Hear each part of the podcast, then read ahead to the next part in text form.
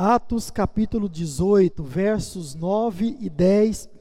Irmãos, eu gosto muito desse texto, porque ele mostra uma verdade muito particular de cada localidade, de cada cidade. Então, é o texto que nós iremos ler e hoje eu quero interromper a nossa série de mensagens no Sermão do Monte para tratar de um tema, um tópico específico, uma área específica da igreja, da vida da igreja. Permitindo o Senhor, domingo que vem nós voltaremos a falar sobre o Sermão do Monte. Mas hoje eu gostaria de chamar muito a sua atenção, porque eu quero dar aí algumas pinceladas sobre a igreja multiplicadora, sobre o discipulado, sobre o pequeno grupo multiplicador, discipulador, sobre o fazer discípulos. E quando nós falamos de igreja multiplicadora, nada mais, nada menos, nós estamos falando mais uma vez da missão do cristão, da missão do crente em Jesus. Você já abriu a sua Bíblia? Amém? Atos 18, 9 e 10 diz assim a palavra de Deus: certa noite, Paulo teve uma visão em que o Senhor lhe disse, e aqui está falando do Senhor Jesus: não tenha medo, pelo contrário, eu esqueci de projetar aqui. Não tenha medo, pelo contrário, fale e não fique calado, porque eu estou com você e ninguém ousará lhe fazer mal. Agora, olha só a última frase do verso 10: Pois tenho muito povo nesta cidade. Tenho muito povo nesta cidade. Multiplicação. Irmãos, esse é um tema muito importante da vida da igreja de Jesus. Então, se eu e você, ou se esta igreja faz parte da igreja universal de Jesus, da igreja de Jesus espalhada na face da terra, então nós precisamos nos preocupar com esse assunto, com essa área da vida da igreja que é a multiplicação. E não só uma área importantíssima, mas, sobretudo, uma área primária. Isso é uma necessidade e nós iremos ver algumas coisas sobre isso nessa noite. Amém? Vamos orar mais uma vez e vamos pedir as orientações do nosso Senhor Deus. Senhor Deus e Pai, nós estamos diante, ó Pai, da tua palavra, queremos aprender com ela. Por isso, ó Deus, com teu Espírito Santo que habita em nós, trabalhe nas nossas vidas e fale, ó Pai, a cada coração aqui e também daqueles que estão nos acompanhando pela internet. Oramos assim em nome de Jesus. Amém. Ser discípulo de Jesus. Essa pergunta nós estamos respondendo ela de várias formas ao longo do nosso tempo aqui nesta igreja. E quando eu olho, irmãos, para a palavra de Deus, para aquilo que ela diz que é ser um discípulo, eu vejo que ser discípulo de Jesus é algo diferenciado. O discípulo de Jesus, o verdadeiro, ele é alguém completamente, totalmente diferente daquilo que se vê como indivíduo, como pessoa, como ser humano por aí afora. Ah, e quando nós olhamos então para o discípulo, nós precisamos entender algo, irmãos, muito importante. Primeiro, não se faz um discípulo da noite para o dia. Não se faz um discípulo de Jesus da noite para o dia, ou até mesmo não se transforma em um discípulo de Cristo com um simples levantar de mãos. Aquilo que nós muitas vezes vimos e até mesmo praticamos no passado.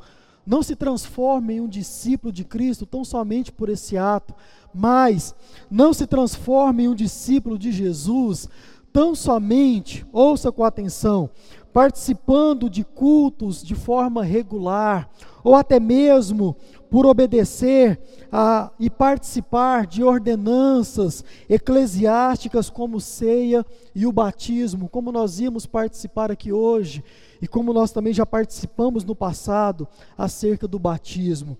Irmãos, ser discípulo de Jesus é muito mais que todas estas coisas. Como já tenho dito, volto a repetir, tudo isso faz parte da vida daquele que é um discípulo.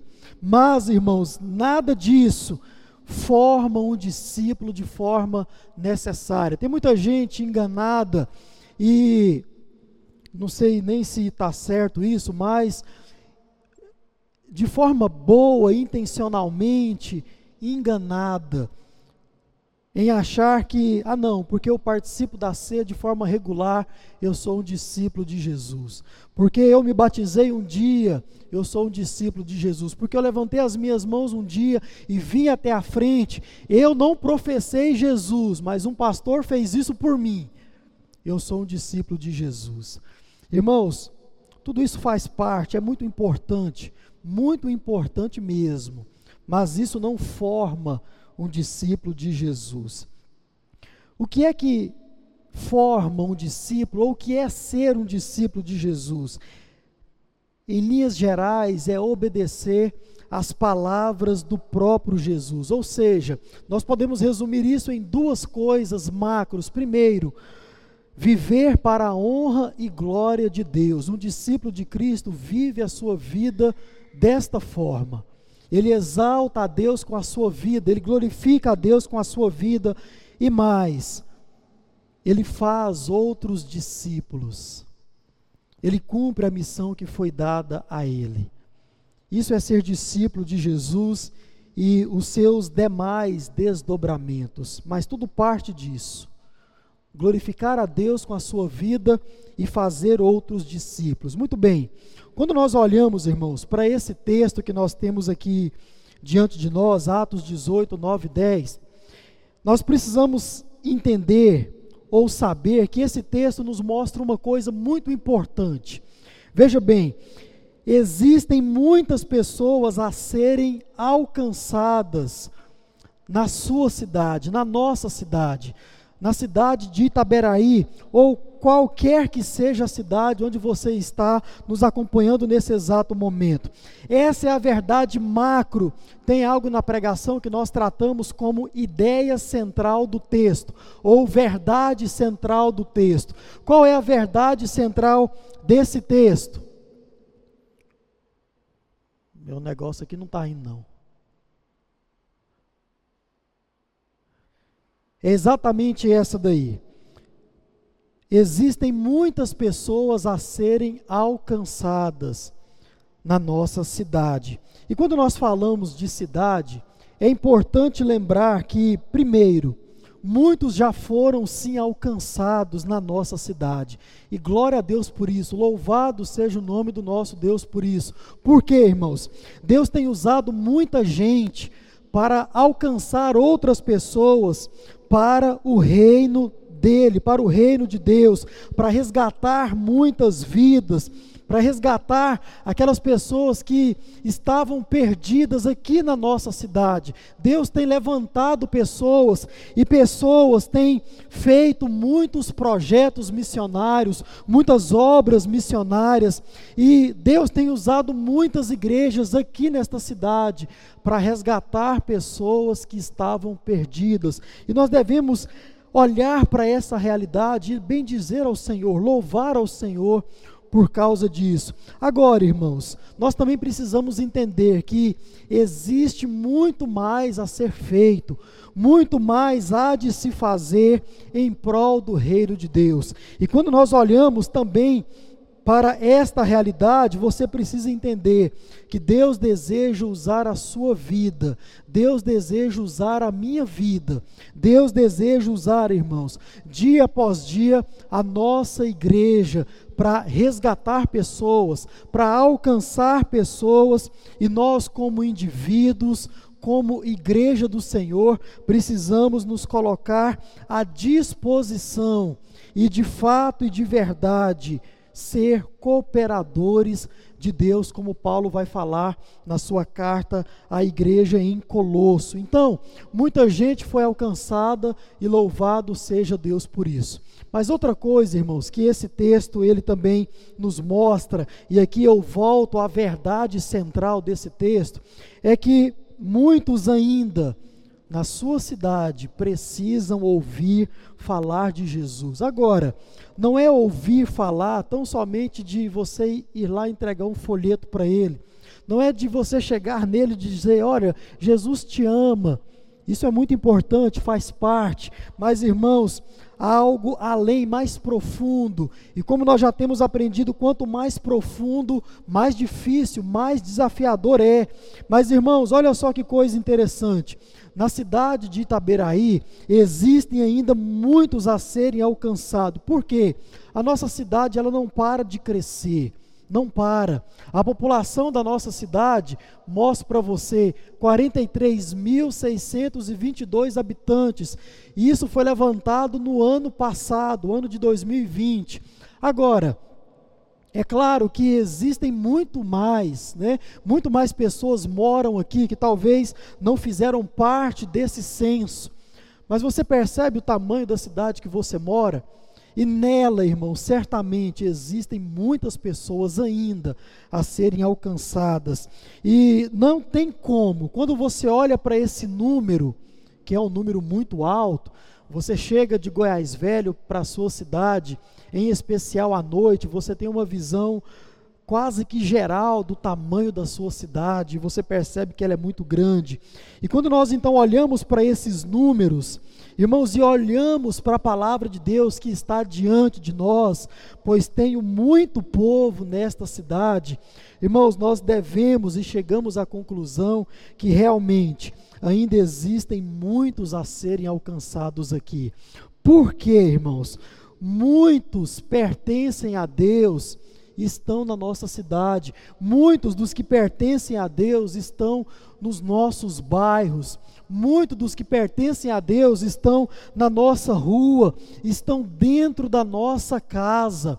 Esse texto ele fala diretamente à nossa realidade, porque não existe fora do seu convívio a, a pessoas que não precisam da graça de Deus, elas existem, estão lá e nós precisamos agir como discípulos de Cristo, vivendo para a glória dele e também trazendo essas pessoas, resgatando essas pessoas para também fazerem parte do reino de Deus. Dentro da sua casa, na sua rua, no seu bairro, na sua cidade, irmãos, existem aqueles que são de Deus, mas que ainda estão perdidos. E nós, como discípulos dele, precisamos alcançá-los. Esse é o meu papel, esse é o seu papel, de forma individual, e esse também é o nosso papel como igreja do Senhor plantada aqui nesse lugar. Já fiz essa pergunta, volto a fazer. Já pensou se essa igreja fosse abduzida desse local?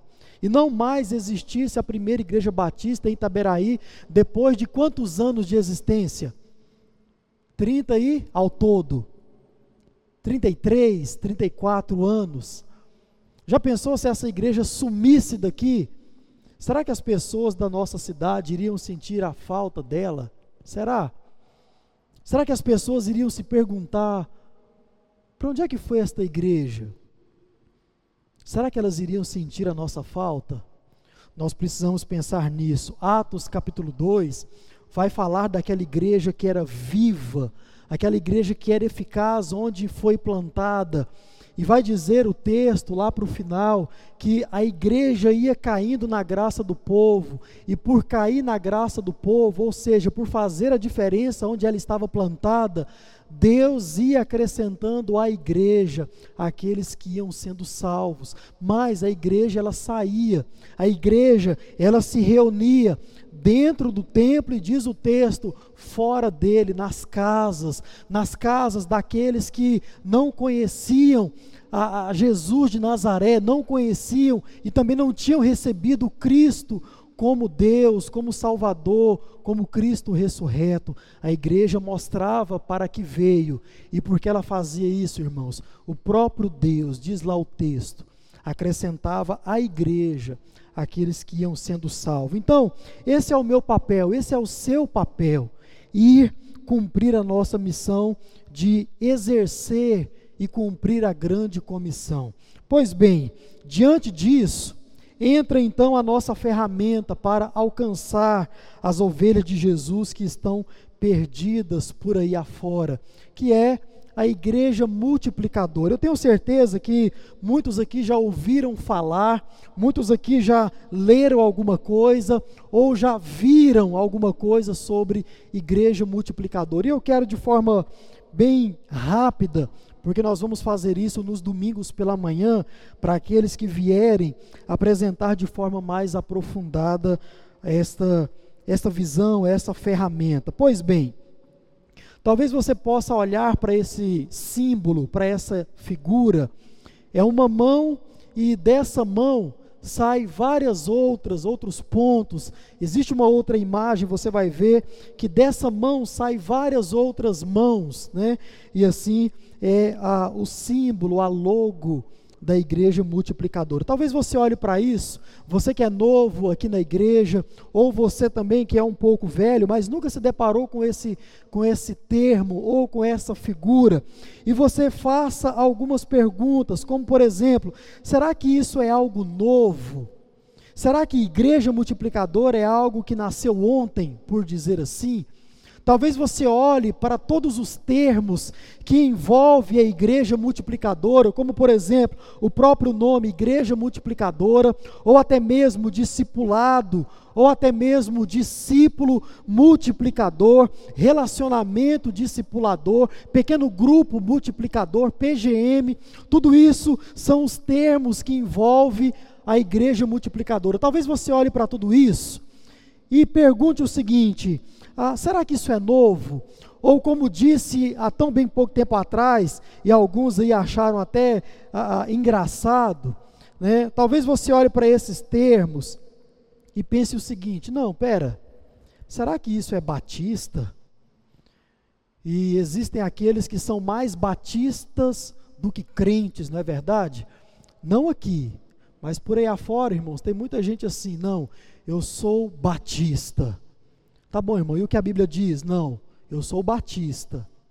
Talvez você faça essa pergunta a respeito da igreja multiplicadora.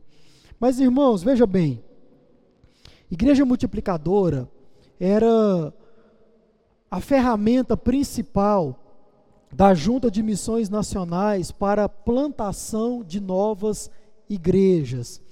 Mas essa era uma ferramenta usada, e ela sempre foi usada, desde quando existe junta de missões nacionais, para plantação de igreja, e só que era uma ferramenta interna da junta de missões nacionais. Como que isso se dava?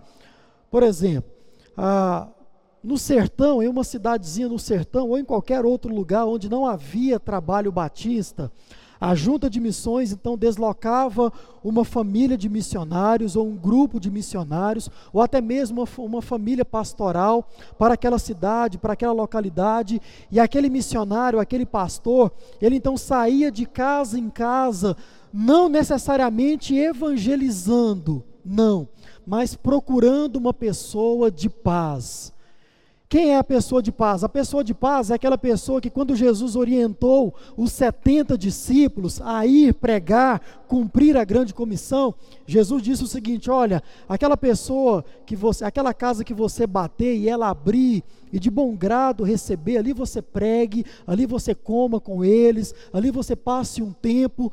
Para que isso? Para discipular aquela casa, para evangelizar com eficácia aquela casa. E então ali aquele missionário, aquele pastor achou uma pessoa de paz, ou uma casa de paz. E o que era feito então? Era feito um pequeno grupo naquela casa com estudos bíblicos e aquele pastor, aquele missionário, então, reunia com aquela família, e aquela família ia convidando os seus vizinhos, e os vizinhos iam convidando os seus amigos. Então, ali se estabelecia um pequeno grupo, e esse pequeno grupo era chamado de pequeno grupo multiplicador. Para que isso? Para um fim: plantar uma nova igreja. Então, quando aquela aquele grupo tinha uma estrutura doutrinária, eles já começavam a formar as suas lideranças, começavam a formar a sua igreja. Então, ali naquela cidade, naquela localidade, se plantava uma igreja batista, ferramenta interna da Junta de Missões Nacionais, e isso durante muitos anos. Pastor, o que é que mudou? Exatamente isso aqui, ó. No ano de, do, de 2014, na Assembleia Anual da Convenção Batista Brasileira, foi se indicado e votado como estratégia principal dos batistas brasileiros. Para quê? Para o crescimento e fortalecimento da igreja local e também para a plantação de novas igrejas. A liderança da Junta de Missões Nacionais entendeu que a igreja multiplicadora não só servia para plantar outras igrejas, mas ali nascia-se líderes capacitados, nasciam-se também vocacionados ao ministério pastoral, e ali então nascia toda a estrutura de uma igreja, e era possível a igreja local também crescer. Por isso foi expandido a visão e votado como estratégia dos batistas brasileiros para o fortalecimento, crescimento da igreja local e possibilitando que esta igreja local também plante outras igrejas em outros bairros da sua cidade ou até mesmo em outras cidades. Irmãos, um dia eu peguei meu carro com a minha esposa, o Isaías nem era nascido, eu acho que nem grávida, né, a Isara estava, e nós saímos ali, voltamos para aquela Vila Boa, né? Voltando para Goiânia aqui, naquela lanchonete, entramos ali no posto, no trevo Taquaral e visitamos sete cidades em volta da nossa cidade. Sabe quantas das sete têm trabalho batista? Alguém consegue chutar? Deixa eu ver se eu lembro aqui. Vamos lá. Taquaral, Taguaru, Itaguari, não é isso? Se eu errar, os irmãos falam aí. Uruíta, Uruana, Itapuranga, aí Eitoraí e Itaberaí. Então visitei sete cidades com a Isaíra. Sabe quantas das sete tem igreja batista? Uruana estava fechado, não sei se abriu. Tinha um projeto para lá de igreja multiplicadora, mas não sei se deu certo, por falta de obreiro necessariamente. E Itapuranga, duas. Então já pensou a, primeira igreja batista em Itaberaí ser um núcleo, uma sede para abrir outras igrejas, não tão somente aqui, mas em outras, nessas cidades vizinhas, temos condições, são cidades de 20, 30, a Itapuranga um pouco mais, 50 quilômetros de distância. Mas, irmãos, nós temos condições de fazer isso. Basta querermos e trabalharmos para isso. E então isso foi adotado como ferramenta principal das igrejas batistas, foi votado em uma assembleia anual da nossa convenção. E com isso, então, foi criado vários materiais, foi produzido vários materiais para quê? Para auxiliar as igrejas batistas nessa visão de igreja multiplicadora. E o primeiro livro que foi publicado foi esse aqui, ó, Igreja Multiplicadora, de volta a, a cinco princípios bíblicos para o crescimento. Esse livro, ele é nada mais, nada menos, está bem pequeno aqui, mas é do pastor Fernando Brandão. Pastor Fernando Brandão, para você que é ligado aí na nossa convenção, ele é o diretor executivo da Junta de Missões Nacionais. Também foi produzido um outro material, que é esse segundo livro aqui, Pequeno Grupo Multiplicador. Deixa eu ler o, o, o subtítulo para você. Pequeno grupo multiplicador, compartilhando o amor de Deus por meio dos relacionamentos. Esse livro, ele foi feito pelo pastor Márcio Tunala. Márcio Tunala é um pastor da Igreja Batista em Bacaxeri, em Curitiba. Já visitei essa igreja duas vezes e lá existe esse trabalho de igreja multiplicadora e pastor Márcio é o líder desse dessa área da igreja responsável e ele então escreveu esse livro aí, o Pequeno Grupo Multiplicador, alcançando as pessoas por meio do relacionamento, do discipulado. E o terceiro material principal, de volta aos princípios, Esse livro ele é do pastor Fabrício Freitas. Pastor Fabrício, pastor Fernando, lá do primeiro livro, é diretor executivo e o pastor Fabrício é gerente executivo da nossa Junta de Missões Nacionais. Já disse para você, ele é quem criou essa rádio 316, que está aí naquele cartaz, você pode baixar o aplicativo no seu celular, é gratuito e ouvir 24 horas do seu dia. Uma rádio batista com programações cristãs, bíblicas para você aí uh, se deleitar na presença do Senhor através de uma rádio criado por um pastor batista. Hoje o pastor Fabrício está em Brasília e ele plantou uma igreja na garagem da casa da sua sogra. Ele e a família da sogra. Se não me falha a memória, a primeira a se converter foi a sogra ou o cunhado. Um dos dois foram o primeiro a se converter na garagem da casa da sogra. E depois de dois anos, a igreja já está com mais de 200 membros. Mais de 200 membros trabalhando com a visão de igreja multiplicadora. Existem outros materiais. Esse último livro aqui, ó, que eu citei, de volta aos princípios, ele vai tratar do jeito de reviver o jeito bíblico de ser igreja. Então, esses três livros são muito importantes. Nós iremos adquirir, já separei lá na Sinai, vou buscar amanhã, quando for em Goiânia, e já separei com o irmão Flávio lá.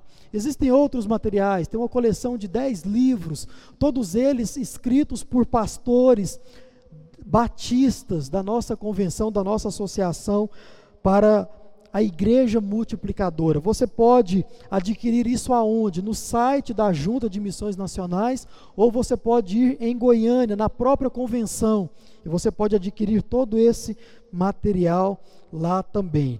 Então, irmãos, uma coisa que nós devemos entender é que o que é uma igreja multiplicadora? Como diz, talvez essa pergunta possa estar na sua mente e você faça essas perguntas: será que é batista? Você viu que é. Todos os materiais foram produzidos pelos nossos líderes, pelos nossos pastores. E a grande pergunta então é: o que de fato e de verdade é igreja multiplicadora? Pois bem, igreja multiplicadora, essa é a outra imagenzinha né, que eu citei para você. Mas olha só o que é igreja multiplicadora. Veja bem, igreja multiplicadora é uma visão de multiplicação intencional. Essa palavrinha é muito importante para você entender o que de fato e de verdade é a igreja multiplicadora, baseada em cinco princípios bíblicos de crescimento para a igreja local com o objetivo de cumprir a grande comissão. Então, isso é a igreja multiplicadora. E essas, e essas palavras em ênfase aqui são importantes: intencional, princípios bíblicos e grande comissão. Irmãos, quando nós olhamos para, esse, para essa visão, para essa tese de igreja multiplicadora, nós precisamos e devemos entender uma coisa: ah, não se trata de uma mera programação, Igreja multiplicadora não é isso. Igreja multiplicadora não é um mero programa de uma igreja local. Não. Igreja multiplicadora não é um mero e pequeno evento, algo que nós aderimos, fazemos e depois de um ano ou dois abandonamos. Igreja multiplicadora não é nada disso, mas sim é uma visão baseada em princípios bíblicos com um fim específico. Qual é o fim específico da visão de igreja multiplicadora? Cumprir aquilo que o nosso Senhor Jesus deixou como ordem para os seus discípulos. Agora eu pergunto: qual foi a ordem que Jesus deixou para os seus discípulos? Vão e encham as igrejas. Foi essa a ordem que você recebeu? Não. Vão e façam o que? Discípulos. Só isso. Se vai encher igreja ou não, não cabe a mim e a você se preocupar com isso, porque, como nós já mencionamos aqui, é o próprio Deus quem acrescenta à igreja. Nós precisamos ir e fazer discípulos. Ou seja, irmãos, existe uma intencionalidade na multiplicação. Existe algo intencional. Qual é a intenção? Glorificar a Deus através das nossas vidas e fazer discípulos, cumprir a grande comissão que Jesus deixou para cada um de nós. Agora, algo interessante.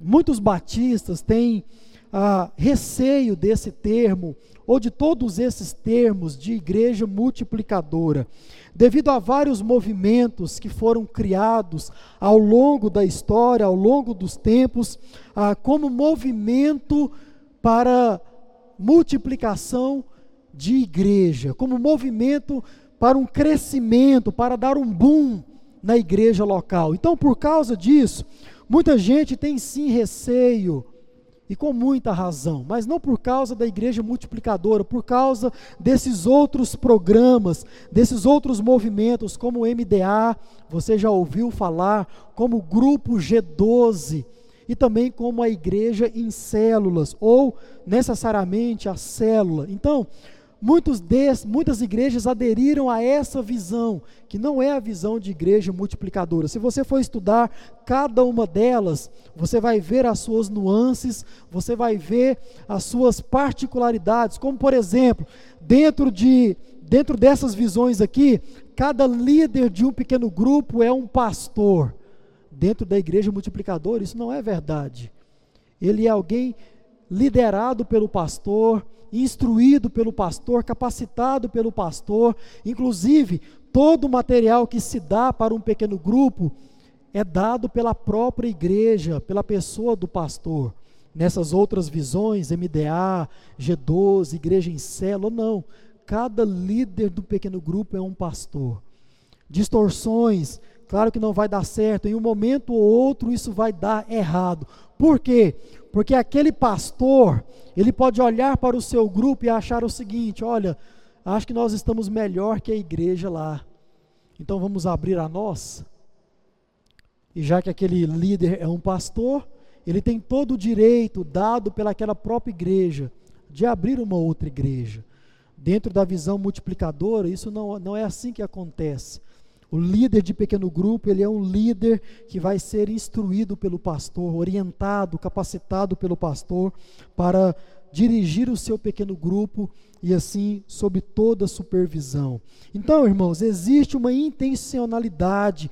Nós não nos reunimos por nos reunir, nós não nos, ajuntamos nas casas tão somente para bater papo, para falar do último futebol, do último jogo. Tem espaço para isso também no pequeno grupo, mas de forma necessária. A intenção é fazer, formar um outro discípulo, e assim nós vamos prosseguindo. Igreja multiplicadora não é nada ou nenhum desses outros grupos ou visões.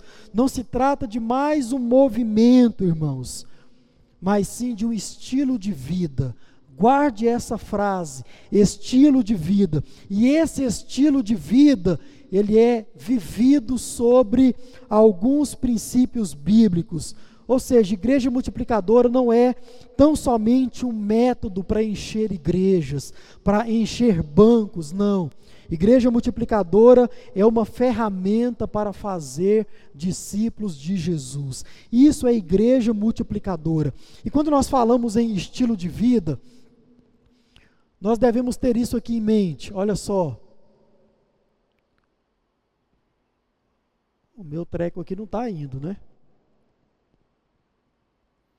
O discipulado. Qual que é o estilo de vida, pastor? Chama-se discipulado. Irmãos, isso precisa ficar muito claro no nosso entendimento. A vida do crente, a vida do verdadeiro cristão, ela consiste em um estilo de vida frutífero, frutífero. Gostaria que você abrisse a sua Bíblia em João capítulo 10, perdão, João capítulo 15. Eu quero ler um texto muito importante que nós também já fizemos um estudo sistematizado dele aqui.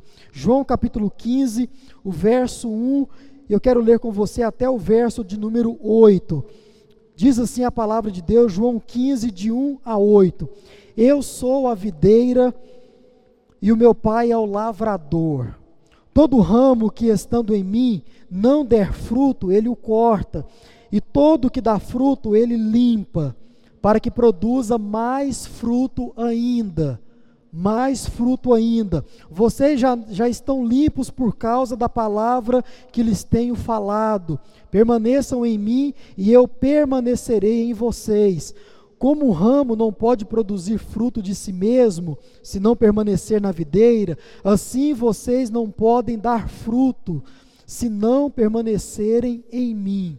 Eu sou a videira, vocês os ramos. Quem permanece em mim e eu nele, esse dá muito fruto, porque sem mim vocês não podem fazer nada. Se alguém não permanece em mim, será lançado fora, à semelhança do ramo, e secará. E o apanham, lançam no fogo e o queimam.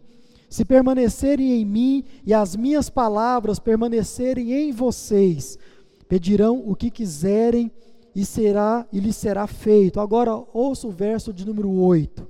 Nisto é glorificado meu Pai, que vocês deem muito fruto, e assim mostrarão que são o quê? Meus discípulos. Então, qual é a forma de mostrar que nós somos discípulos de Jesus? É dando fruto, sim ou não? Não. É dando muito fruto. Está aí na sua Bíblia. Muito fruto. Irmãos, a, é disso que se trata, então, discipulado. A vida do cristão é uma vida que é vivida em prol do outro, em prol de resgatar aquele que está perdido. É exatamente isso.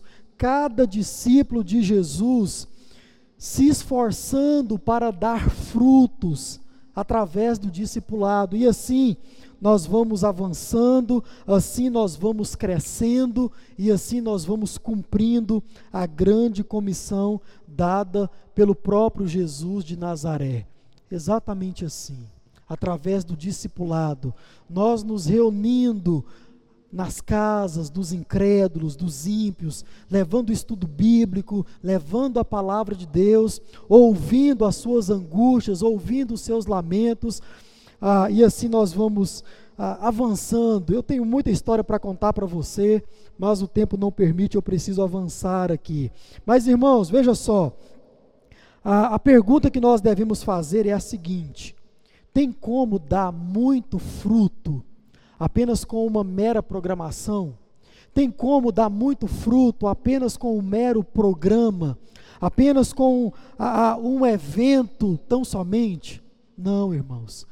Nós damos muito fruto quando nós gastamos e investimos o nosso tempo em uma outra pessoa, através do discipulado. Isso porque a igreja multiplicadora não se trata de tão somente mais um evento, mas sim de um estilo de vida que se chama discipulado. Como disse, você vai chegar diante de alguém e vai chamar essa pessoa para perto de você, e você não mais vai abandoná-la, não mais, até que ela esteja pronta e ela tenha sido capacitada por você a fazer outro discípulo, e assim nós vamos avançando, nós vamos crescendo é um discípulo investindo a sua vida para fazer e formar um outro discípulo. E esse outro discípulo se esforça para fazer exatamente a mesma coisa. E assim, nós seguimos dando como a palavra de Deus exige, muito fruto para a honra e para a glória do nosso Deus. Agora, irmãos, quando é que nós vamos entender isso? O discipulado, o investir a vida no outro de fato e de verdade. Quando eu e você entendermos o que está escrito nesse texto, olha só, segundo aos Coríntios 15, 5, verso 15, e ele morreu por todos, para que os que vivem não vivam mais para si mesmos, mas para aquele que por eles morreu e ressuscitou. Eu e você nós vamos entender e viver uma igreja multiplicadora através do discipulado, se nós vivermos as nossas vidas único e exclusivamente para agradar e adorar e servir o Senhor, aquele que morreu pelas nossas vidas. E como eu faço isso? Fazendo outros discípulos, fazendo outros discípulos. Aí talvez você me pergunte, mas pastor, não é possível viver a vida inteira em prol de uma outra pessoa, tentando resgatar essa pessoa para Cristo. Deixa eu contar uma história para você, e aqui eu caminho para o final. Você conhece esse homem aqui? Quem conhece esse homem? Levante a mão.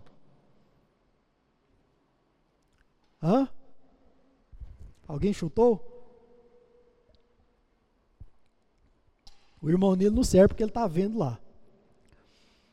Esse homem é um dos mais importantes homens da nossa história batista. Quem é que conhece o livro ou assistiu o filme O Peregrino? Já. Obra de John Bunyan. John Bunyan, um batista do século 17, inglês. Ele então tem uma história de vida muito interessante. Eu comprei o livro dele, também pego lá na segunda-feira, a sua autobiografia. E escrevendo a respeito de si mesmo, ele conta a sua história. E algo muito interessante na vida desse homem batista é o seguinte: ele foi convertido ao Evangelho e depois da sua conversão, ele então decidiu pregar esse mesmo Evangelho a outros até que se tornou um pregador, um pastor. E esse homem, de fato e de verdade, literalmente viveu a sua vida em prol de ganhar outras pessoas para Cristo, através da pregação do Evangelho. E ele era casado com a sua primeira esposa, que veio a morrer por causa de uma doença muito grave, e com ela teve uma filha. E esta primeira filha nasceu cega. Então, Bânia sofreu muito por causa dessa sua filha. E em 1660, foi estabelecido na antiga Inglaterra o seguinte decreto: ninguém mais pode pregar a palavra de Deus, necessariamente os batistas. Olha só que coisa interessante. Os batistas não podiam mais pregar a palavra de Deus. Se pregasse, iria ser preso. Se fosse pego diante de um púlpito, diante de uma igreja, iria ser preso. Pois bem, John Bunyan estava na sua igreja no interior da Inglaterra pregando a palavra de Deus de forma expositiva, de forma de forma enfática, como eram as suas pregações. Basta ler O Peregrino, por exemplo. E literalmente os oficiais do rei vieram e o prenderam no púlpito, diante da sua igreja. E Bunyan então vai para a prisão e ele passa então uma sentença de três meses. E ele então é solto, mas sobre a, a, seguinte ordem: você não pode mais pregar a palavra de Deus, você não pode mais pregar o evangelho. E qual era a culpa de Bânia? Foi decretado lá no Diário Oficial da Inglaterra o seguinte: esse homem ele foi pego a, levantando pessoas, reunindo pessoas contra a nossa religião, contra a igreja anglicana. Esse homem foi pego pregando algo que foge à nossa fé, à nossa realidade, pregando o evangelho. Então Bânia passa esses três meses preso, depois é solto. Você não pode mais pregar o evangelho. Pois bem, ele sai da, da cadeia, no dia seguinte começa a pregar do mesmo jeito. Ele então novamente é preso e a sentença sobre ele agora é de 12 anos de cadeia. E lá para as tantas, as autoridades chegam para ele e dizem o seguinte: Olha, se você prometer parar de pregar, a gente te solta. E ele diz o seguinte: Se você me soltar, eu vou sair daqui e vou pregar na porta da cadeia. E ele então fica guardado e passa lá os 12 anos preso. Lá para as tantas, amargurado, angustiado, crise de identidade, de consciência, até mesmo de fé. Ele então começa a questionar e começa a ficar perturbado. E ele então pergunta à sua esposa: será que eu nego o evangelho? Será que eu nego o chamado? Será que eu abro mão disso para viver com você? Agora ele já tinha quatro filhos. E a esposa, a segunda esposa, agora passando muita dificuldade com as suas filhas. E ele recebe da esposa a seguinte fala: O Deus de perto é o Deus de longe. E o Deus que está cuidando de você naquela prisão é o Deus que está cuidando de nós aqui em casa. não abandone a sua vocação, não abandone o seu chamado. E ele então passa ali os literalmente 12 anos encarcerado e depois de 12 anos ele é solto. E digam vocês, qual é a primeira coisa que ele faz no dia seguinte? Subir num púlpito e pregar a palavra de Deus. Já era outra realidade e ele não mais é preso. Então você me pergunta, pastor, é possível viver da forma que Paulo coloca em 2 Coríntios 5, 15? É, é possível. Muitos outros homens batistas viveram dessa forma e nós também precisamos assim fazer. Então, irmãos, tem sim como viver. A, igreja multiplicadora ela é baseada em cinco princípios, cito para você e aqui eu encerro. Primeiro princípio, oração. Não se faz discípulo sem a oração. Outro, evangelismo, discipulador, evangelização discipuladora. Como disse, não é simplesmente entregar um folheto, é você exercer o discipulado. Plantação de igreja, formação de líderes, compaixão e graça. Se você vier a partir do próximo domingo pela manhã, você vai se aprofundar nesses cinco princípios. É a vivência desses princípios, irmãos, que nós vamos avançando. Pastor, são ministérios diferentes. Nós vamos fazer um ministério para oração? Não, irmãos. É a igreja vivendo os princípios bíblicos e assim nós vamos avançando. Veja bem, ah, não se trata de novos ministérios, mas sim de um organismo, de uma engrenagem. E como se dá isso? Muito simples e muito bonito de se ver. Através do discipulado um a um, o cuidado personalizado. É você cuidando de alguém. E esse alguém, ele é então inserido em um pequeno grupo. PGM, e esse PGM, ele é inserido na vida da igreja, na celebração, na comunhão do povo de Deus, no culto público. Então isso é a igreja multiplicadora. E eu gostaria muito que você viesse a partir do próximo domingo. Por quê, irmãos? Uma coisa precisa ficar muito clara. Nós precisamos obedecer a Jesus. Amém? Precisamos obedecer a Jesus. Precisamos ir e achar as ovelhas que ainda estão perdidas. Achar as ovelhas que ainda estão perdidas. Pois bem, como eu posso fazer isso? Uma só coisa para você praticar. Domingo, dia 14 de novembro, às 9 horas aqui no templo. Você é o nosso convidado, meu e do pastor Gustavo. E nós vamos então estar orientando você.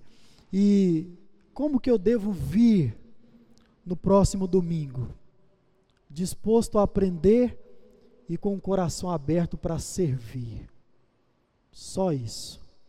E o resto, como diz a própria palavra de Deus, nós vamos aprender e aprendendo, vamos praticar e praticando, nós vamos cair na graça da nossa cidade. E caindo na graça da nossa cidade, o próprio Deus vai jogando aqueles que vão sendo salvos na nossa igreja. Amém, irmãos? Que Deus assim nos abençoe e nos direcione durante essa nova caminhada.